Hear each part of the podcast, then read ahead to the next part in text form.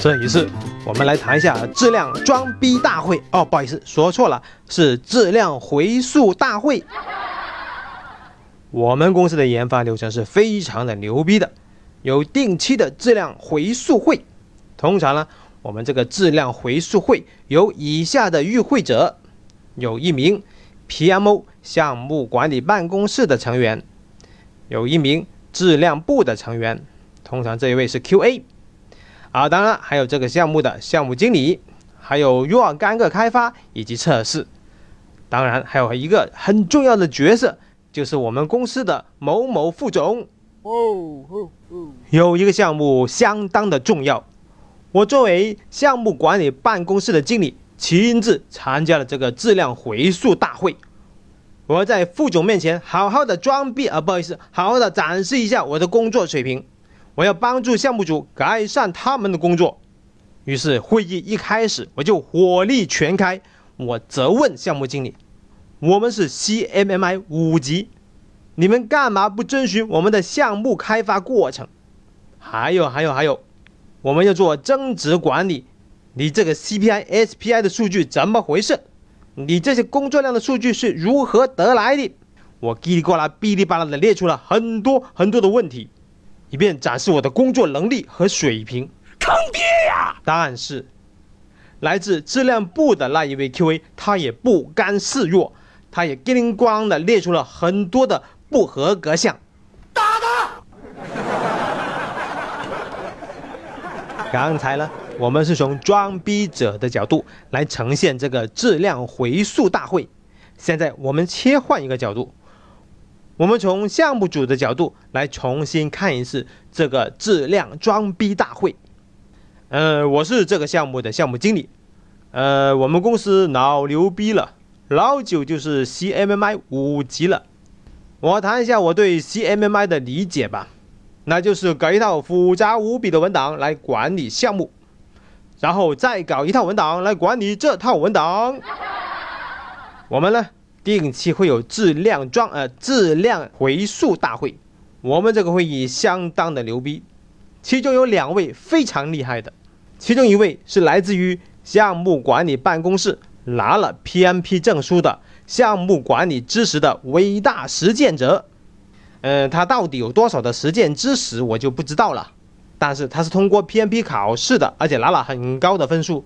他说 PMP 考试里面有很多情景题。他都答对了，情景题就是实践题，他是这么说的。妈，另外一位装逼者呢，那就是经历过 CMMI 五级过程改进的，来自于质量部的超级 QA。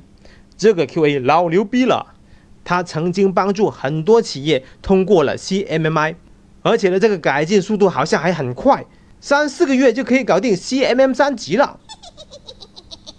除了这两位高大上的装逼者，我们还有一位很重要的人物啊，那就是那一位不懂技术啊，不好意思，不对，我这样说是不对的。还有那一位懂技术而且很友善、很 nice 的高层领导。妈，领导鼓励我们畅所欲言，一起找到改进点。他鼓励 PMO 和质量部提更多的意见，发现更多的问题。但是如果项目小组有任何解释的话，这个高层领导就会语重心长的、耐心的跟我们解说：“你这样做是不对的，你们要虚心的接受大家的意见，然后想办法改进。”坑爹呀！当然了，除此以外，还有憨厚老实、负责干活的那几位啊，他们就是我了，项目经理，还有我的小伙伴们，开发人员和测试人员。作为苦逼的项目组。你应该怎么办呢？首先呢，在这个质量装逼大会上，你一定不能对着干，你需要这样子来做：你要好好的夸扬、赞美一下 PMP 和质量部的那些大佬大姐们。哇，你们好厉害呀！果然是拿了 PMP 证书以及通过 CMMI 五级的，你们的项目管理知识以及过程改进的知识，简直就是炉火纯青。哎，大哥大佬们、大姐们，能不能帮一下我们？哎，这段代码怎么写？教一下我们怎么写啊？对对对对，还有我们这个数据库设计应该怎么设？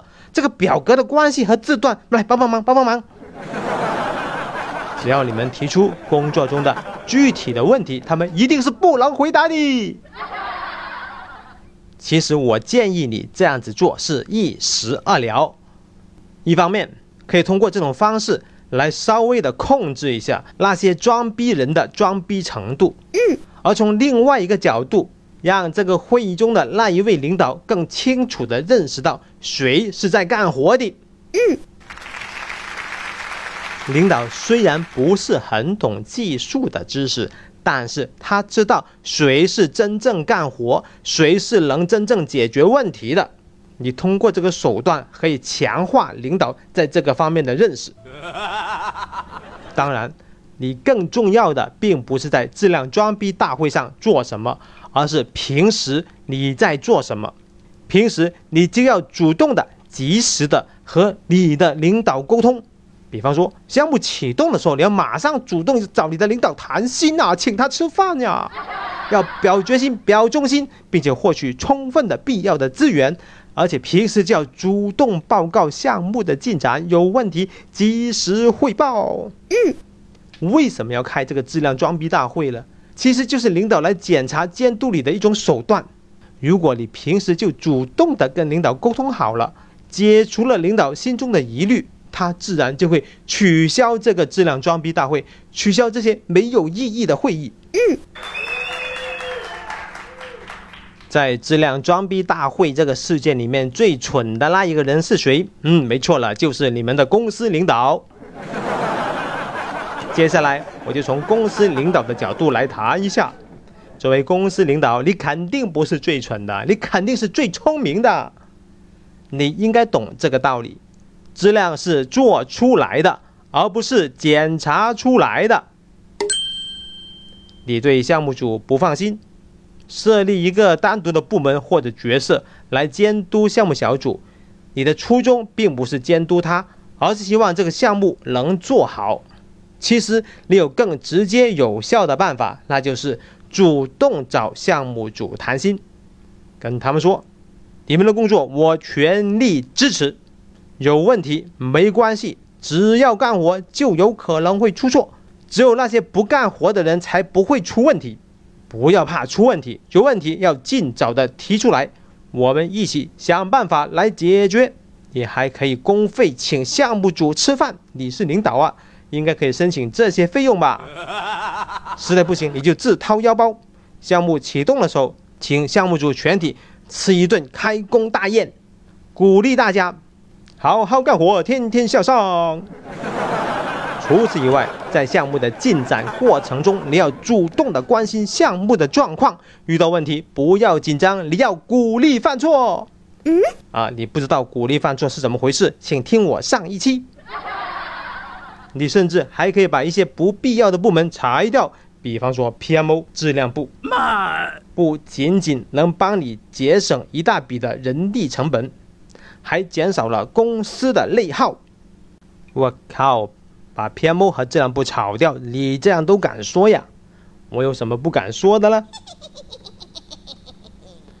接下来，我就从 PMO 和质量部的角度来说一下。你应该知道，装逼不能长久，你需要有真本领，从实践中来到实践中去。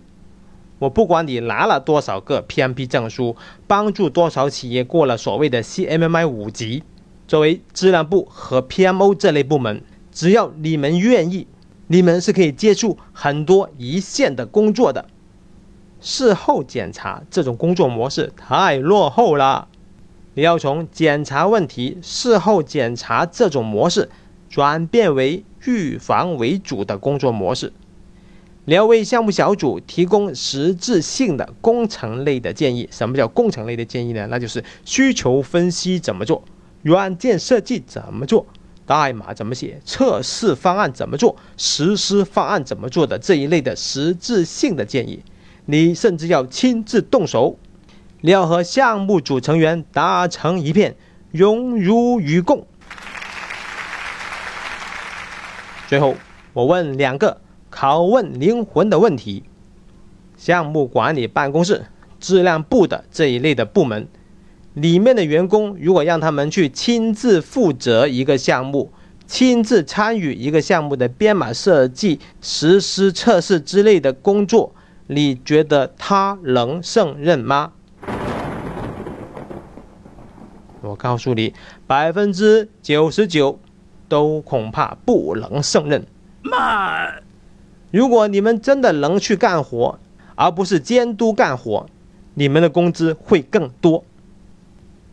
接下来要问的第二个拷问灵魂的问题，那就是那些真正干活的项目组成员的平均工资，跟质量部、PMO 这些辅助类部门的成员的平均工资相比，哪一个更高？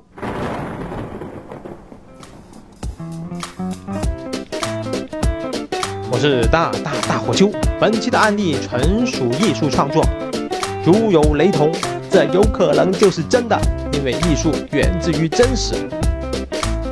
质量并不是用来装逼的，质量也不是靠检查出来的，而是做出来的。感觉不错的话，请转发一下吧。下期再见。